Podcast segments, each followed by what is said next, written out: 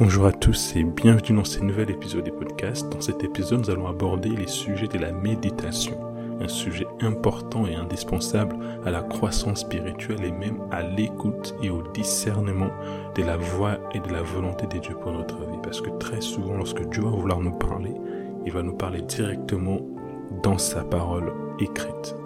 Alors c'est quoi méditer exactement?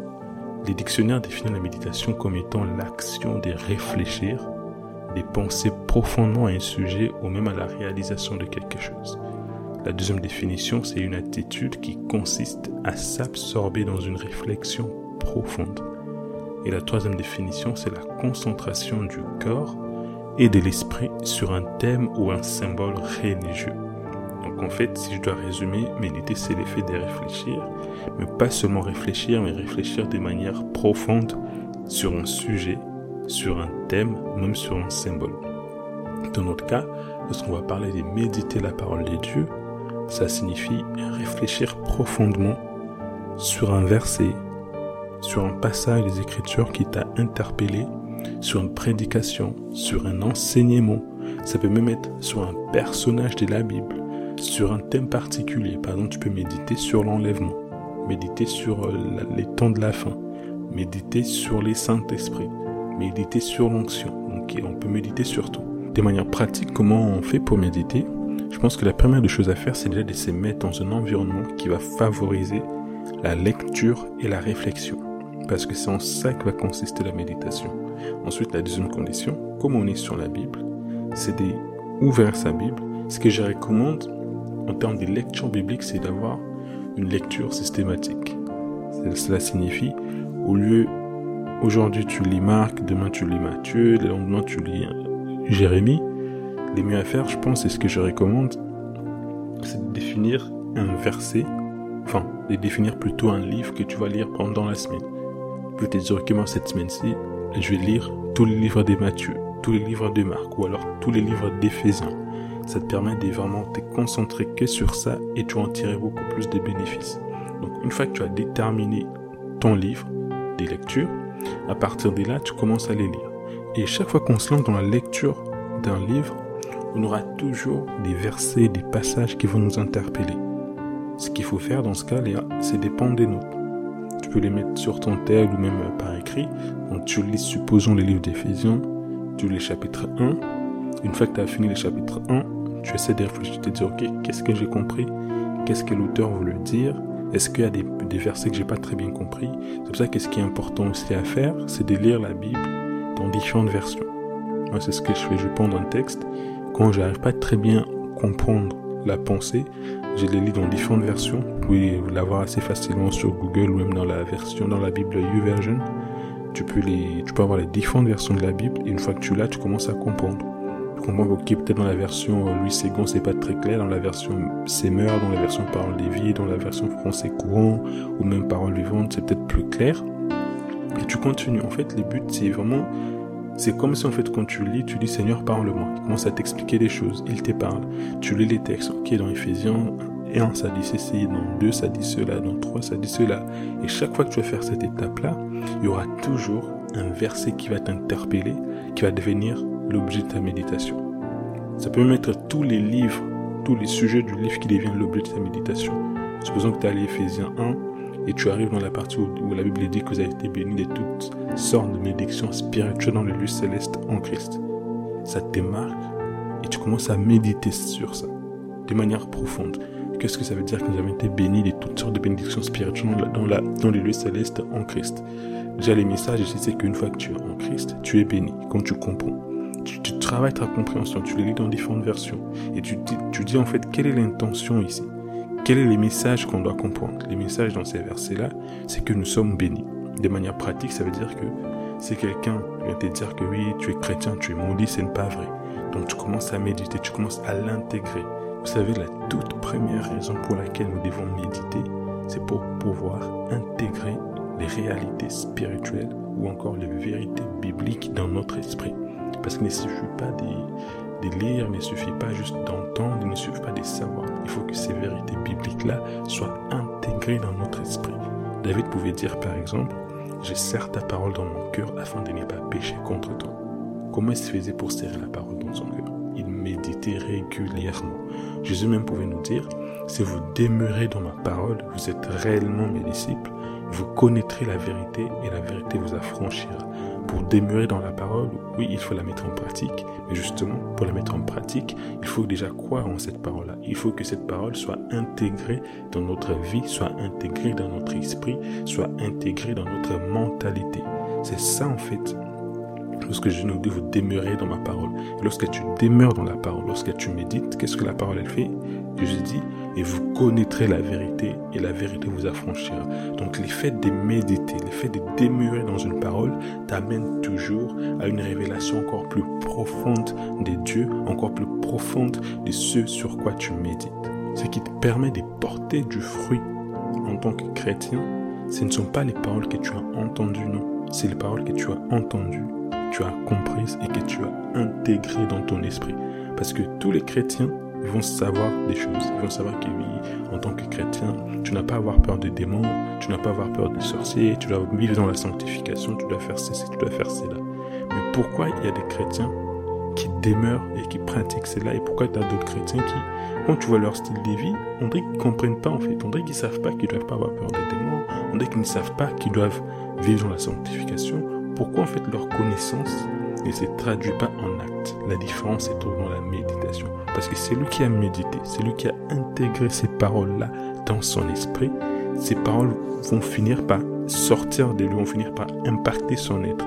Quand tu sais que tu es né de nouveau, que tu es une nouvelle création, que Dieu t'a placé au-dessus de toute domination, que tu as pouvoir sur toute autorité, sur tous les démons, quand tu intègres cette parole-là, quand tu intègres ces différents faits bibliques, ces différentes vérités bibliques dans ton esprit, même de la nuit qu'on va te combattre, même dans tes rêves, tu n'auras plus peur. Donc la différence entre celui qui porte du fruit en tant que chrétien et qui grandit spirituellement, c'est tout dans la méditation. On peut tous aller dans la même église, écouter les mêmes messages chaque dimanche, mais parce que moi je prends le temps d'intégrer les choses que j'ai entendues dans mon esprit, mais que toi tu ne prends pas ton temps, on verra très très vite la différence. D'ailleurs, les scientifiques disent que quand on entend un message ou une parole pour la première fois, tu ne retiens que les 10-20%. Ça veut dire que les 90 et les 80% restants, tu les as oubliés. Et même Jésus lui-même nous les démontre dans la parabole du sémeur, dans Matthieu verset 13. Je vais juste lire en fait à partir du verset 18. Mais en fait, les buts de cette parabole, c'est de nous montrer qu'il ne suffit pas juste d'entendre une parole pour porter du fruit. Il faut méditer, il faut demeurer dans cette parole-là pour l'intégrer.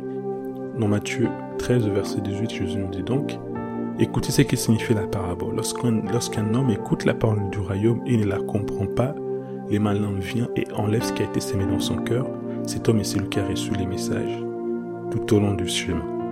Donc tu peux être là, tu as écouté une parole, mais pas juste parce que tu n'as pas compris. Dès que tu sors de l'église, le diable vient fou. Il enlève tout ce que tu compris. On t'avait prêché que oui, tu es né de Dieu, tu as triomphé, tu vas faire ceci.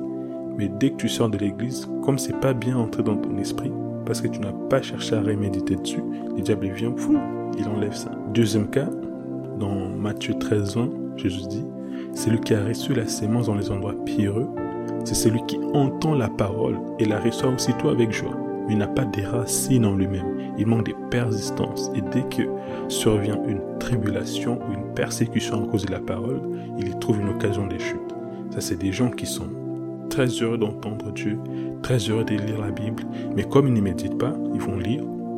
Demain, ils vont vaquer à leurs occupations, ensuite vont subvenir les différentes circonstances de la vie. Et comme ils n'ont pas pris le temps de s'enraciner, ils n'ont pas pris le temps d'intégrer ces paroles-là dans leur esprit, dès qu'il sur une tribulation, ils commencent à se plaindre, ah, Seigneur, mais tu avais dit que on doit chasser les démons, qu'on va guérir les malades. Tu avais dit que si quelqu'un est en Christ, il est une nouvelle création. Tu avais dit que il n'y a plus de condamnation pour ceux qui sont en Christ. Pourquoi ceci, pourquoi cela?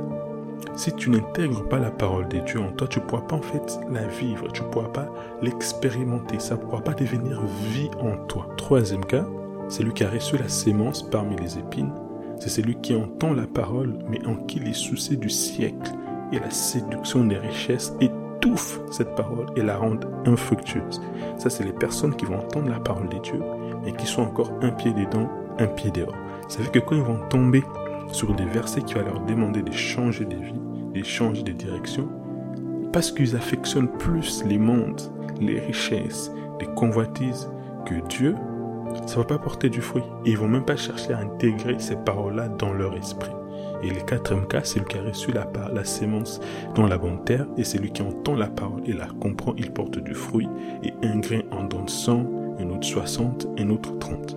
Donc il est indispensable de méditer pour pouvoir intégrer les paroles, les vérités bibliques dans notre esprit. C'est comme ça qu'on grandit, c'est comme ça qu'on devient fort spirituellement, c'est comme ça qu'on arrive à triompher de la peur, et c'est comme ça qu'on arrive à porter du fruit.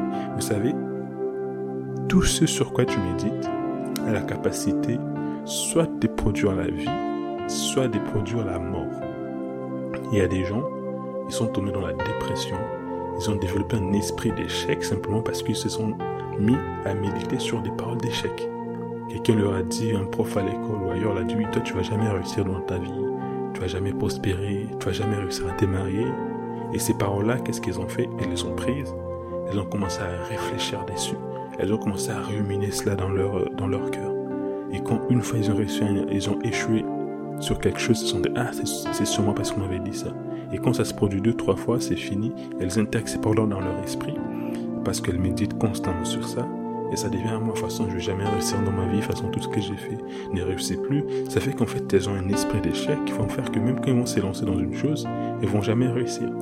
Il y a des gens qui se sont mis à avoir des pensées de dépression parce qu'on leur a dit des paroles de tristesse et se sont mis à méditer, à ruminer ces paroles-là. Et ces paroles ont fini par produire en elles la mort. Or, Jésus nous dit que paroles sont esprit et vie. Ça veut dire que lorsqu'on va méditer sur la parole de Dieu, lorsqu'on va méditer sur les vérités bibliques, ces paroles vont produire en nous la vie. Parce que les paroles de Dieu sont esprit et vie. C'est pour ça qu'il est indispensable de méditer les versets, de méditer les promesses de Dieu afin de les intégrer dans notre esprit. Dans la Bible, il y a un cas qui est très très intéressant, c'est le cas de Jérémie. Et Jérémie, en fait, il a écrit un livre qui s'appelle Lamentation, et dans certains cas, c'est écrit les Lamentations de Jérémie. En fait, dans ces livres, principalement au chapitre 3, si vous prenez du premier verset jusqu'au 20e verset, il ne fait que de se plaindre.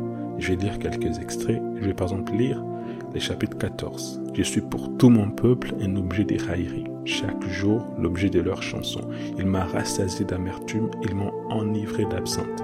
Il a brisé mes dents avec des cailloux, il m'a couvert des cendres. Tu m'as enlevé la paix, je ne connais plus les bonheurs. Et j'ai dit, ma force est perdue. Je n'ai plus d'espérance en l'éternel. Quand je pense à ma détresse et à ma misère, à l'absinthe, au poison, quand mon âme s'en souvient, elle est abattue au-dedans de moi. Ça, c'est très très intéressant. En fait, dans ces passages, dans tout le texte d'ailleurs, il y a un shift à partir du moment où il s'est dit, quand mon âme s'en souvient, elle est abattue de au-dedans de moi. Et dans le verset 21, il dit, voici ce que je veux repasser en mon cœur, ce qui me donnera de l'espérance. Jusqu'ici, toutes les choses sur lesquelles Jérémie a médité, a réfléchi, qu'est-ce que ça a produit comme résultat? De l'abattement. Il dit, quand je pense à ma détresse et à ma misère, à l'absinthe au poison, quand mon âme s'en souvient, il est abattu au-dedans de moi. Donc jusqu'ici, comme Jérémie ne faisait que méditer, repasser des mauvaises choses dans son cœur, ça veut comme produit, comme résultat plutôt, l'abattement, la tristesse et même la dépression. Et d'un coup, il y a eu comme un chip. À partir du verset 21, il s'est dit non, non, non, non, je vais changer l'objet de ma méditation. Voici ce que je vais repasser en mon cœur, ce qui me donnera de l'espérance. Les bontés de l'Éternel ne sont pas épuisées, ses compassions ne sont pas à leur terme. Elles se renouvellent chaque matin. Au lieu de penser à des choses tristes, je vais penser, je vais intégrer dans mon esprit le fait que non, non, non, les bontés de Dieu ne sont pas épuisées. Ses compassions ne sont pas à leur terme.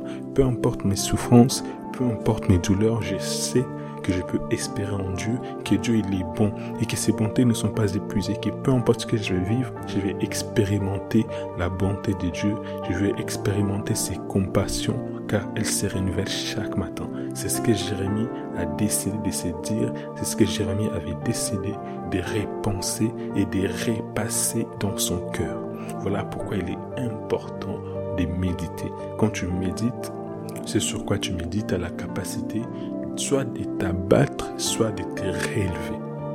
C'est pour ça que même David pouvait dire, pourquoi t'as battu au-dedans de moi mon âme? Espère en l'éternel. Il commençait à repasser dans son cœur des versets, des textes qui pouvaient produire en lui de l'espérance. La deuxième raison pour laquelle nous devons lire et méditer la parole de Dieu, c'est pour trouver les passages clés de notre destinée. Pour tout chrétien, pour tout enfant de Dieu, il y a des passages clés, des passages charnières, des versets que Dieu a destinés pour nous et pour les différentes saisons de notre vie. Vous savez, je vais prendre un exemple. Il y a Kenneth Hagin. Quand il s'est converti, il souffrait d'une maladie du cœur. Pour résumer, il était prédestiné à la mort. Et un jour, il lisait euh, Matthieu 11, 23-24, où on parle de la foi. Et quand il lisait, il s'est mis à méditer sur ces passages. Et il y a eu comme un déclic dans son esprit. Il s'est dit non, non, non, non, s'il est écrit ça, s'il est écrit que tout ce que vous demanderez en priant avec foi, quand il faut la verrez sous le verrez s'accomplir. Donc moi aussi, comme je suis malade, j'ai pu prier et être guéri. Il a prié, il a appliqué ces passages, il a été guéri. Et tout son ministère est basé principalement sur l'onction des guérisons. Il avait une très forte onction des guérisons et limite toute sa vie a été basée sur ça. Et un passage que j'aime beaucoup, c'est dans Psaume, chapitre 40, versets 7 à 9. Ça dit, Tu ne désires ni sacrifice, ni offrande, tu m'as ouvert les oreilles, tu ne demandes ni holocauste, ni victime expiratoire. Alors j'ai dit, Voici je viens avec les rouleaux du livre écrit pour moi je viens avec les rouleaux du livre écrit pour moi. Et je crois que pour nous tous, dans la Bible, il y a un passage qui est écrit pour nous. Il y a des textes, des références qui sont écrites pour nos destinées, pour les différentes saisons de notre vie. Il y a des personnes, quand tu traverses certaines, certaines saisons, quand tu vas te mettre à méditer, il y aura un passage que Dieu va te donner qui va faire ta force. Il peut te dire, Christ en moi, l'espérance de la gloire. Il y a des gens pour qui c'est ces versets-là qui créent un déclic dans leur vie. Et c'est sans dire que peu importe ce que je vais traverser, je sais que Christ en moi, l'espérance de la gloire. Dans mon cas, c'est Ephésiens 2.10, où Dieu dit que nous sommes son ouvrage, créé en Jésus-Christ, pour des bonnes œuvres qu'il a préparées d'avance pour nous afin que nous les pratiquions. J'ai lu Ephésiens, c'est un livre pour lequel j'ai une affection particulière, je ne peux pas expliquer pourquoi, mais quand j'ai médité, il y a différentes vérités bibliques que j'ai intégrées dans mon esprit. Il y a particulièrement ces passages-là qui m'ont marqué. Et depuis, ma destinée a changé.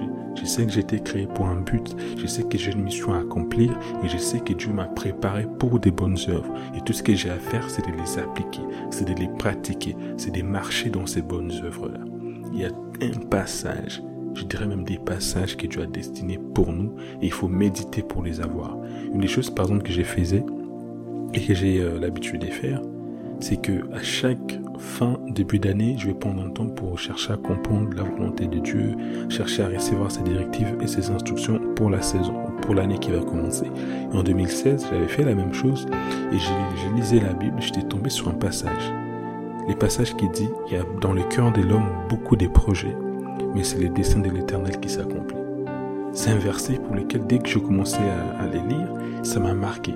En fait, comment tu sais qu'un verset est pour toi? Ça va te. Ça va avoir une forte impression dans ton esprit et ça va être répétitif. Et j'ai su que non, non, ça c'est Dieu qui m'a parlé. Parce que des fois, il y a des gens, quand vont lire un texte, parce qu'ils affectionnent ces textes-là, parce que ça fait du bien à leur âme, ils vont commencer à se, dire, vas-y, ça c'est ce que, ce que Dieu me dit. Non, quand Dieu te dit quelque chose, même quand ça te plaît pas, même quand ça te paraît bizarre, tu vas les sentir dans ton esprit. Ces passages-là vont venir s'imprégner dans ton esprit. Tu vas commencer à, ça va créer un déclic en toi. Donc moi, c'était ces passages qui disent, il y a dans le cœur de l'homme beaucoup de projets, mais c'était les dessins de l'éternel qui s'accomplissent. Quand j'ai commencé à méditer, je suis que c'était Dieu qui me parlait. Et pour vous expliquer les, les contextes, en 2016, j'avais beaucoup de projets personnels. Je me disais, à la fin de cette année, je vais voyager, il va se passer ceci, il va se passer cela. Mais dès que j'ai reçu ces versets-là, j'ai compris que les choses n'allaient pas aller dans mon sens. J'ai compris que, effectivement, il y, a, aura dans les, il y a dans les cœurs de l'homme. Donc, y avait dans mon cœur beaucoup de projets, mais que Dieu allait finalement accomplir son plan. Que Dieu n'allait pas accomplir ce que moi j'ai pensé ou ce que je voulais, mais il allait vraiment accomplir son projet à lui.